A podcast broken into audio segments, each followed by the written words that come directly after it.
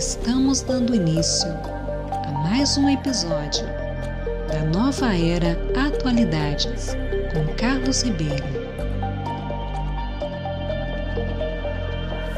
Obrigado, Bianca Santos, dando início a mais um podcast Nova Era Atualidades, hoje com o episódio de número 45. Mas antes, aquela pergunta de praxe: como estão todos? Tudo bem? Como passaram o final de semana? Com muita paz, muita luz? Maravilha! E continue nos prestigiando, compartilhando com seus amigos e familiares para que eles possam conhecer um pouco mais sobre a Igreja Messiânica Mundial, o princípio do Jorei e outros assuntos relacionados à espiritualidade. Nossa base de estudos são compilações do livro de Programa de Formação Nível 2 da Divisão de Expansão da Secretaria de Ensino Religioso da Igreja Messiânica Mundial do Brasil. O intuito do nosso podcast serve tanto para os novos membros ou também para os frequentadores e simpatizantes da religião. E confesso, está servindo muito para mim também e sempre são importantes para que possamos cada vez mais evoluir espiritualmente e materialmente. E hoje entraremos com o capítulo A Prática do Jorei e com o subtítulo História do Jorei, onde iremos dividir em duas fases para que esse podcast não fique muito prolongado. Então, nesta primeira fase, que se inicia desde 1926 até 1947, como surgiu o Jorei e seus métodos de tratamento. Peço licença aos meus ouvintes para começar lendo um trecho da abertura da casa Ojindo do livro Luz do Oriente, volume 1. Abre aspas. Ante a iminência do fim do mundo, recebi a grande missão de ser o dirigente supremo da obra de salvação de toda a humanidade e construir o paraíso terrestre isento de doença, pobreza e conflito, de acordo com o plano de Deus. Por isso, ele me atribuiu absoluto poder de salvação, poder que consiste no conhecimento e na força para solucionar o problema da doença, que é o ponto vital para a eliminação da pobreza e do conflito. O conhecimento diz respeito à ciência dos erros da medicina e das teorias sobre a doença. A força refere-se ao poder de cura por meio do jorei. Fecha aspas. Bom, seria interessante se todos adquirissem os três volumes Luz do Oriente, que descreve toda a biografia de Meishu Sama, desde o seu início, antes mesmo de se tornar um religioso. Ojindo, que era uma casa assobradada em estilo japonês, na entrada o fundador colocou uma placa com os seguintes dizeres: Ojindo, tratamento espiritual de digitopuntura no estilo Okada. Sede. E, ao mesmo tempo, ele utilizava o andar de cima como um local para as atividades da obra divina. E foi nesta casa que ele deu início à sua atividade de tratamento espiritual com a pressão dos dedos. E com esta revelação divina e da descoberta dessa grande força do Jorei, foi dado início à grande missão, o poder de cura através desse método de tratamento. E dando continuação a esta revelação, vou ler mais um trecho agora com o título Significado da Revelação, que se encontra no livro Luz do Oriente, volume 1. Abre aspas. Depois de ter recebido a revelação divina, o fundador solidificando ainda mais a sua convicção e compenetrando-se profundamente do sentimento de missão, empenhou-se em salvar as pessoas do sofrimento que as afligia. O núcleo e também a força motora dessa salvação foi o Jorei, que passou por diversas modificações até ser estabelecido a sua forma definitiva. A fonte do poder, manifestado pelo fundador, foi-lhe atribuída por Deus na revelação de 1926. Desde então, ele teve de percorrer um longo caminho à procura de uma forma para manifestar esse poder de salvação. Através de experiências e da providência divina, foi arquitetando e intuindo diversas formas, avançando cada passo com firmeza. Esse era o caminho que Deus lhe reservara. Fecha aspas. Esta primeira fase, desde 1926 até 1947, o método de tratamento passa por diversas modificações, mas cumprindo a missão que Deus o determinou para a salvação da humanidade. No trecho do livro Luz do Oriente, volume 1, com o título Conscientização da Vontade Divina, Meixo Sama nos revela, abre aspas, algo muito grandioso me manejava livremente, fazendo com que, por meio de milagres, eu me encontrasse pouco a pouco com o mundo de Deus. Nessas horas, eu sentia uma alegria irrefreável. Era uma sensação indescritivelmente profunda, nítida e elevada. Além do mais, os milagres continuavam a suceder acontecendo fatos interessantíssimos. Não sei quantas vezes cheguei a experimentar essas sensações num só dia. Fecha aspas. Então Meishu Sama, após esta revelação divina, em 1926, ele sentia em seu ventre esta bola de luz, a qual era o Espírito de Deus, mas se sentia livremente para cumprir a sua missão na salvação de toda a humanidade. E agora eu vou falar de alguns métodos utilizados até chegar nos dias de hoje para a administração do Jorei. Em junho de 1930, o Jorei começava com a entoação da oração a Matos Norito. Em seguida, depois de uma reverência com as mãos unidas, pressionava-se a região enferma com os dedos passava-se nela a palma das mãos e por fim soprava-se o local. Depois, em 1932, estendia-se a palma da mão em direção da pessoa e entoava-se em silêncio três vezes a oração da contagem dos números sagrados. Outra forma, em escrever-se no ar com o próprio dedo a certa distância da pessoa. Abre aspas que esse interior seja purificado, fecha aspas, e outras coisas do gênero. Também, em 1931, às vezes utilizava-se paralelamente o poder do espírito da palavra.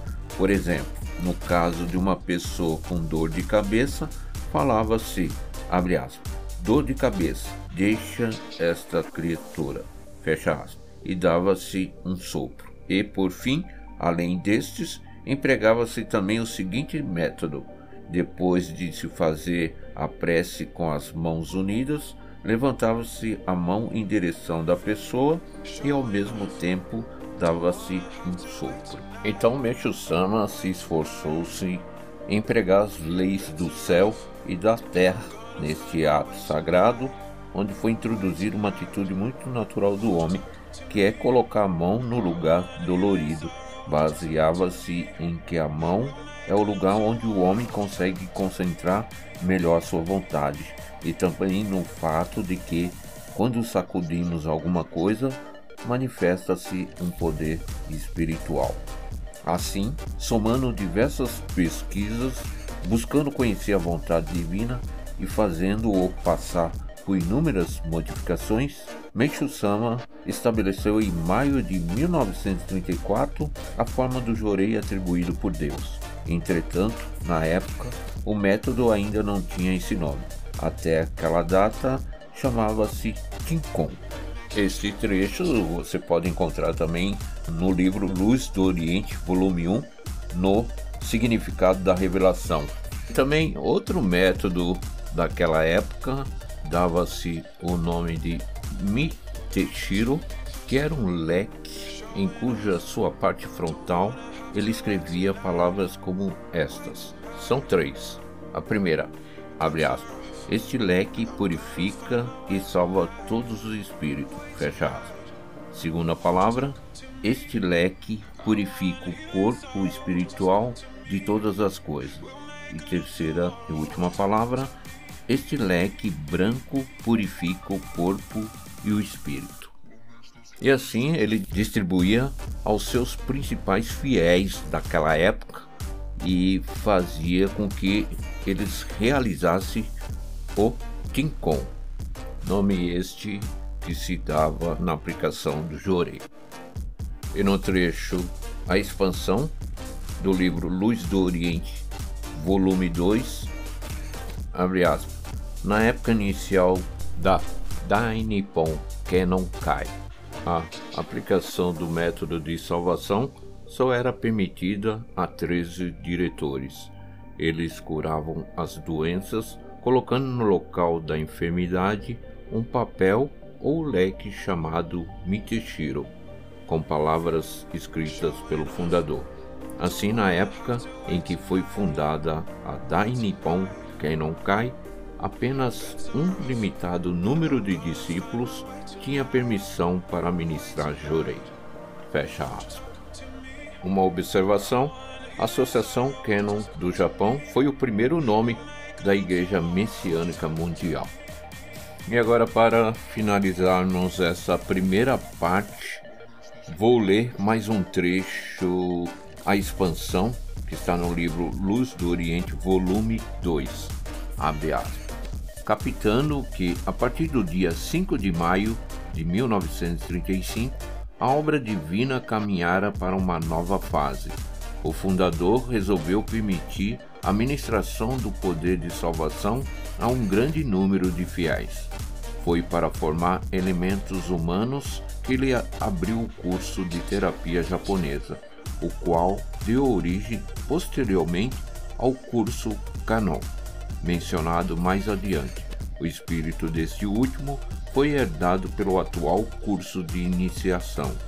O curso de terapia japonesa tinha a duração de uma semana constando da observação de práticas de Jorei e da leitura completa da apostila. Aqueles que o concluíam eram atribuídos a qualificação de terapeuta, fazendo-se esse curso e usando-se o talismã, o Ricari, com as palavras poder canon de tratamento, escrita pelo punho do fundador era possível manifestar-se infinito poder de salvação. Assim, o poder do Jorei, até então manifestado através de leques, passou a sê-lo através de talismãs, ou Ricari. Como resultado, o Jorei que só o mestre ministrava diretamente com as palmas das mãos foi permitido aos seus discípulos e a um grande número de fiéis. Fecha aspas. Tá aí, no próximo episódio daremos continuação à segunda fase que começa de 1947 até nos dias de hoje.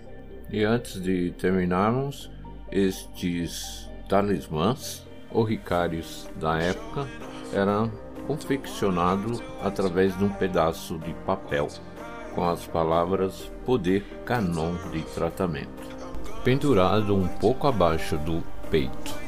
E mais uma observação: como o nosso programa de podcast é rotativo, quando você ouviu falar na oração Amatos Norito, utilizamos até nos dias de hoje, nos cultos tanto matinal, vesperal ou de encerramento, nas unidades ou Igrejas da Messiânica, que significa literalmente a palavra Amatsnorito, oração do céu. Sua composição remonta a tempos imemoriais e evoca as divindades da purificação e todos os entes divinos que foram criados por ordem de Deus no princípio dos tempos. É uma oração japonesa que Meishu Sama incluiu na instituição religiosa. E a oração de contagem dos números sagrados significa colocar ordem no mundo espiritual e também antes da chegada da civilização chinesa, os japoneses pronunciavam os números de forma diferente, preocupando-se mais com o sentido espiritual de cada som, pois já sabiam que as palavras indicativas dos números têm um sentido muito profundo.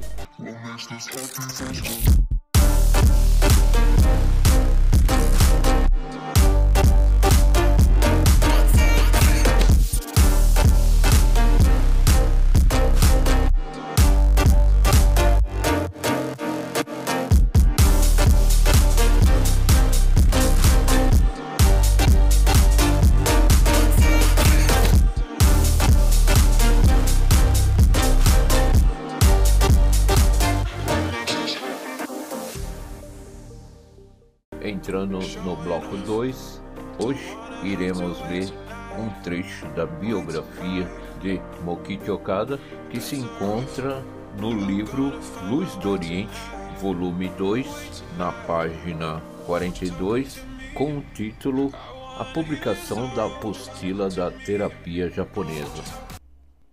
Além das atividades iniciais com a instituição Dai Nippon Kenon Kei, o fundador também se dedicava ao método de tratamento que viera aplicando desde sua ida para o Jindo, isto é, o tratamento espiritual de digitopuntura no estilo Okada, desenvolvido ativamente como processo de cura por meio do Espírito Divino. Seus eficazes resultados iam aparecendo com o passar do tempo e tornavam-se cada vez mais numerosas as pessoas que buscavam a salvação. Paralelamente, aumentava o número daqueles que se interessavam pelo princípio da cura da doença através da fé e pelos princípios de higiene. Então, depois de sua mudança para o Jinkanso, o fundador planejou o estabelecimento e a sistematização do princípio da cura da doença, o qual ele descobrira por meio do método de tratamento praticado durante um ano, mudando o nome desse método para terapia japonesa. Pensou em derrubar com ele o extremismo da ciência, que pendia exageradamente para o materialismo e torná-lo a chave para dar início à nova civilização. Com esse propósito, empenhou-se na formação de pessoas habilitadas na terapia espiritual, fundamentando-se no que escreveu e elaborou de acordo à orientação divina. A terapia japonesa baseada no espírito divino do fundador, recebeu esse nome por ser um poder espiritual de salvação criado por ele, que é natural do Japão. Seu conteúdo foi reunido e publicado no livro intitulado Apostila da Terapia Japonesa. Esse livro não era impresso, era uma cópia mimeografada do texto manuscrito. No início, como proposição, ele escreveu sobre o princípio e objetivo do tratamento de digitopuntura no estilo Okada. Depois de publicar esse trabalho, o fundador iniciou na sede provisória da Dainippon Kei, a 4 de junho de 1935, o curso de terapia japonesa, com base na apostila. Até ali, investido do poder canon de salvação, adquirido por orientação espiritual de Kanzio Bosatsu, o próprio fundador ocupara-se dos tratamentos, mas com o desenvolvimento da obra divina, ele planejou a formação de pessoas que também os praticassem. Na época inicial da Dai Nippon Kei, a aplicação do método de salvação só era permitida a 13 diretores. Eles curavam as doenças colocando no local da enfermidade um papel ou leque chamado Miteshiro, com palavras escritas pelo fundador. Assim, na época em que foi fundada a Dai Nippon Kei, apenas um limitado número de discípulos tinha permissão para ministrar Jorei.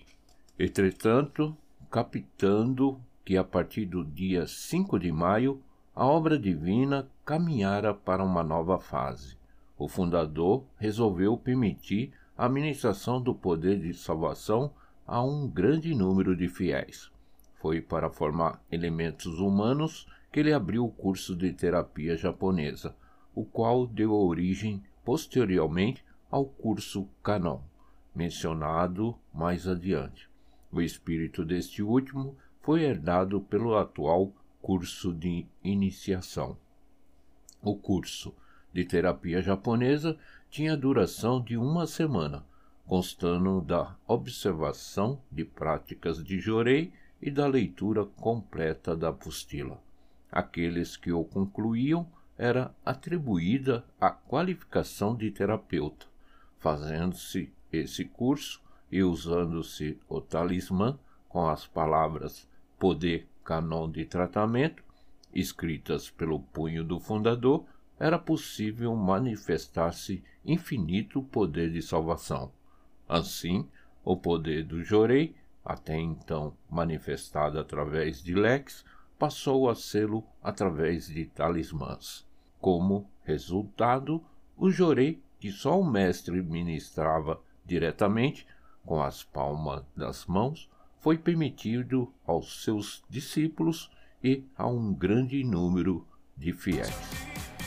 Pronto, para aqueles que tiverem oportunidades de adquirir os três livros Luz do Oriente, seria interessantíssimo para que vocês possam conhecer a biografia completa de Mokichi Okada. Este trecho dessa biografia, me baseei na primeira edição, que foi em junho de 1983, a sua tradução para o português. Toda vez que eu citar o fundador, entenda-se como Mokichi Okada. E lendo o prefácio, é importante ressaltar o título Luz do Oriente foi tirado de uma das obras de caligrafia feitas por Meishu Sama e com esta publicação, grande número de pessoas, com certeza, poderá conhecer tudo sobre Mokichi Okada, principalmente membro que está ingressando na instituição, ou mesmo aqueles que ainda não tiveram oportunidade de adquirir os três volumes e assim conhecer toda a trajetória de Mokichi Okada até na sua partida para o mundo espiritual em 1955. E sobre esta publicação da apostila da terapia japonesa, mas que antes recebia o nome de tratamento espiritual de digitopuntura no estilo Okada, foi dando início ao tratamento de doenças através do espírito divino, com aumento de milagres que iriam surgindo através de relatos das pessoas que passavam por esse tratamento, o que Okada empenhou-se na formação de mais pessoas que poderiam ser habilitadas nessa terapia espiritual. Ele criou esta apostila da terapia japonesa e na sede provisória da da Nippon Canon Kei, começou assim a formação de pessoas que pudessem praticar aquele método de salvação da época.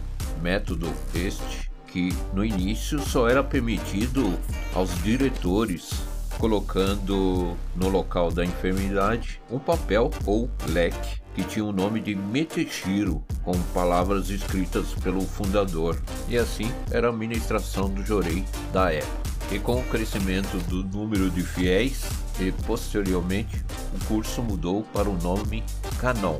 E após a conclusão desse curso, os membros recebiam um certificado de qualificação de terapeuta e recebiam um talismã com as palavras poder canon de tratamento que eram escritas pelo punho do fundador, Mokichi Okada. E assim, estes talismãs foram substituídos no lugar dos leques. Com esta misteriosa luz que advém do poder de Canon, poderia dar início à salvação da humanidade através de outras pessoas. Em outra oportunidade, podemos falar sobre a elaboração desses talismãs que hoje são representados pelo nosso Oricari Medalha Divina. Pelo poder Canon, começou o início a nova civilização na prática do Jorei para a salvação da humanidade e assim dando início à obra divina da construção do paraíso terrestre revelado por Deus a Meixo Santo. E antes de finalizarmos este bloco, citamos também a palavra Kanzyo Bosatsu, que significa uma das principais divindades do budismo, também conhecida por Kannon.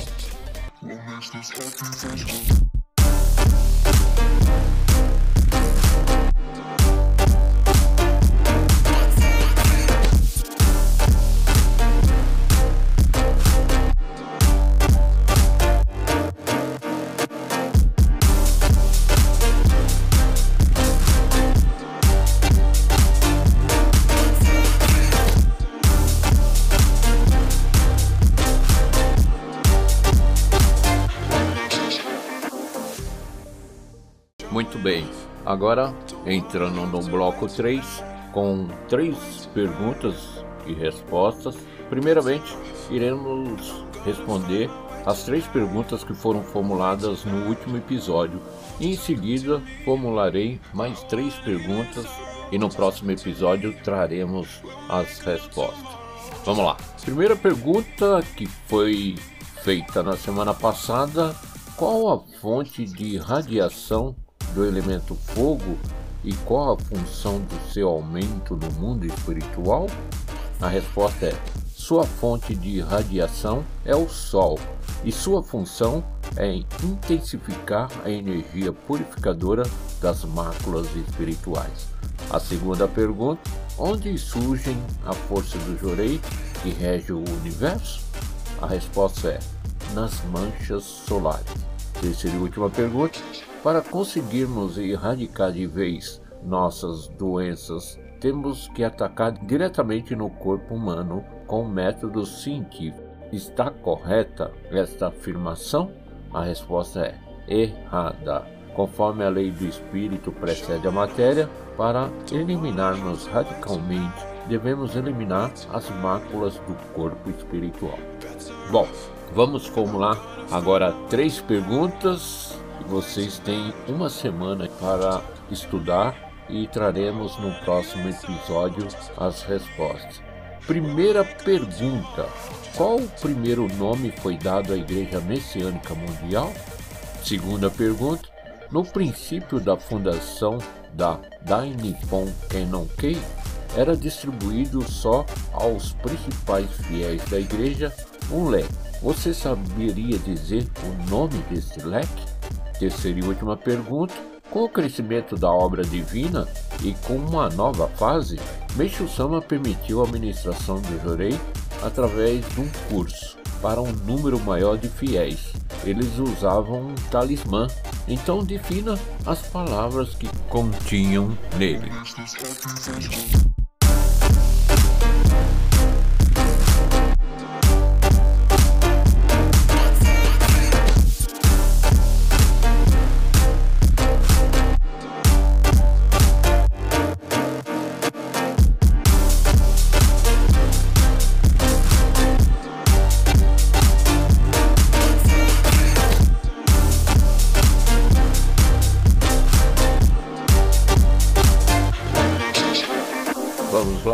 Agora entrando no bloco 4 com uma experiência de fé do dia 3 de agosto de 2021 com o título O meio do Jorei, o coágulo na cabeça desapareceu, de Shinki Tome, da Igreja Sorocaba, Jorei Center em Tu, São Paulo.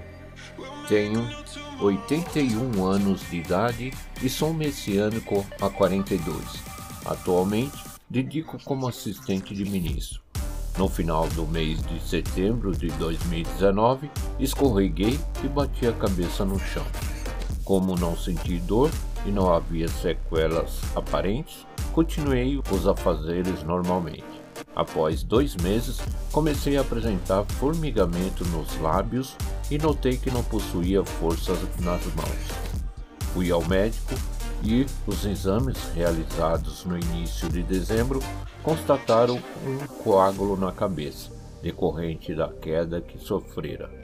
O médico prescreveu medicamento e disse que se o coágulo não desaparecesse, seria necessária uma intervenção cirúrgica. Ao sair da clínica, dirigi-me ao Jorei Center para relatar a purificação à ministra, que me orientou a receber 10 jorei por dia, além de intensificar as práticas básicas messiânicas. Fizemos oração no altar e ofereci uma gratidão especial, entregando tudo nas mãos de Deus e de Menchu. Realizei as práticas orientadas e o tratamento medicamentoso por cerca de 30 dias. Refiz os exames, mas o coágulo permanecia no mesmo tamanho o médico reforçou a probabilidade de cirurgia caso o quadro não se revertesse nos próximos três meses. Nesse momento, fiz uma reflexão e reconheci que minha convicção no Jorei precisava ser consolidada através da superação de uma severa purificação pessoal. Até então, embora tivesse presenciado inúmeros milagres com as assistências prestadas, minha fé necessitava ser posta à prova. Dessa forma, tomei a decisão de enfrentar a purificação por meio do jorei e das práticas da fé messiânica. Com o apoio de minha família, que é messiânica, intensifiquei o jorei. Passei a ministrá-lo por duas horas e recebia dez jorei diariamente sendo um deles com a ministra, inclusive aos domingos.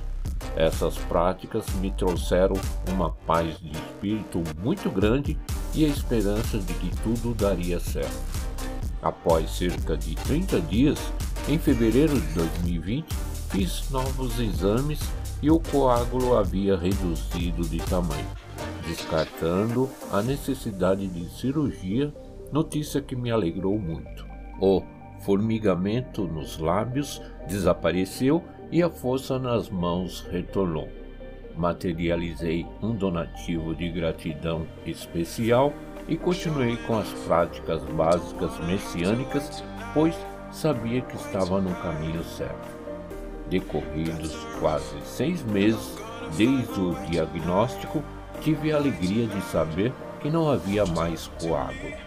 Atualmente, sigo firme na missão, prestando assistência religiosa às famílias e voltei a realizar as atividades normalmente. Agradeço a Deus e a Meixo Sama a oportunidade de fortalecer minha fé e me comprometo a continuar dedicando em prol da obra divina, levando a luz a todos que estejam em sofrimento, cumprindo a missão como verdadeiro messiano. Muito obrigado.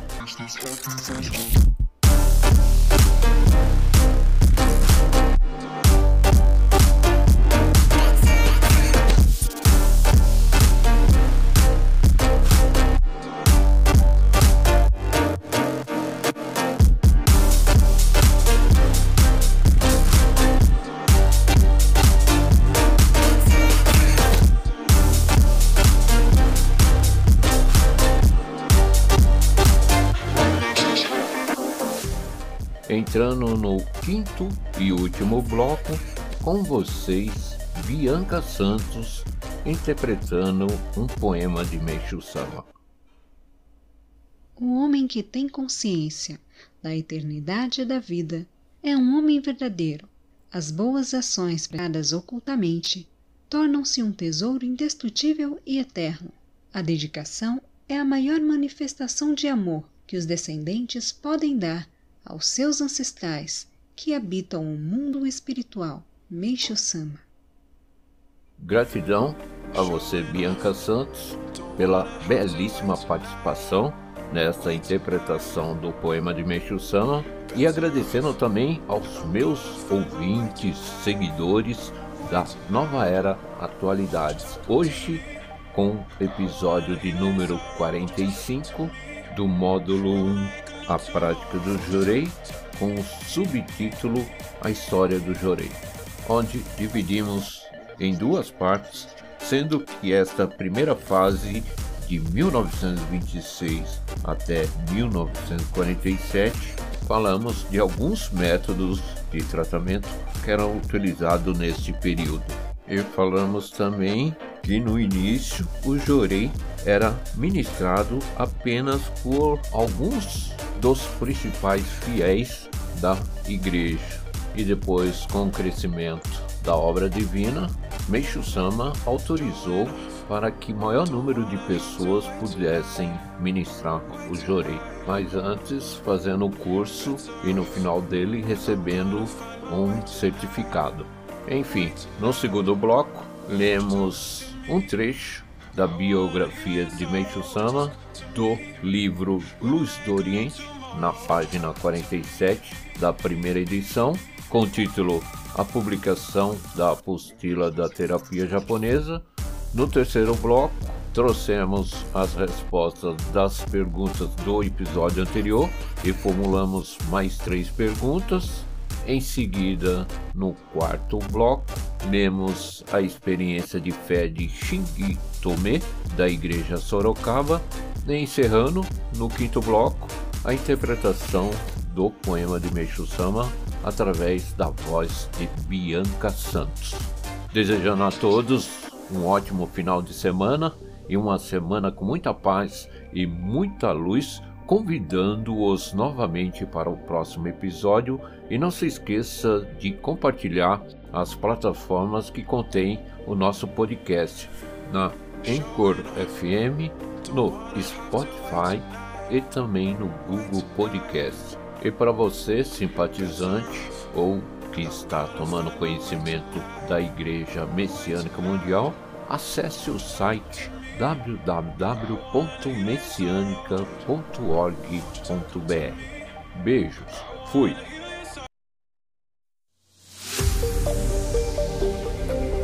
Acabamos de apresentar Nova Era Atualidades com Carlos Ribeiro.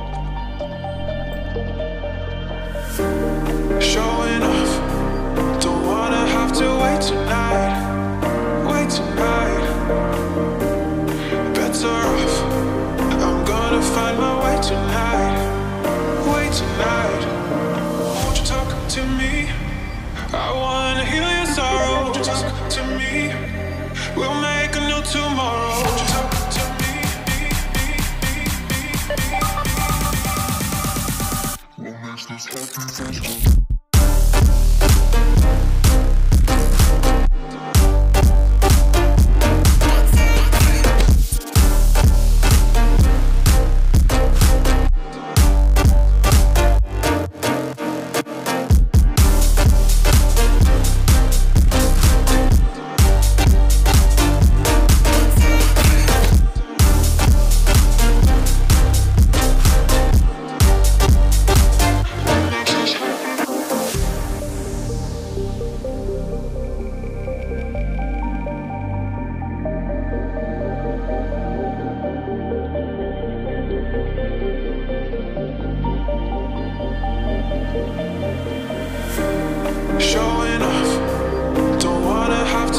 So I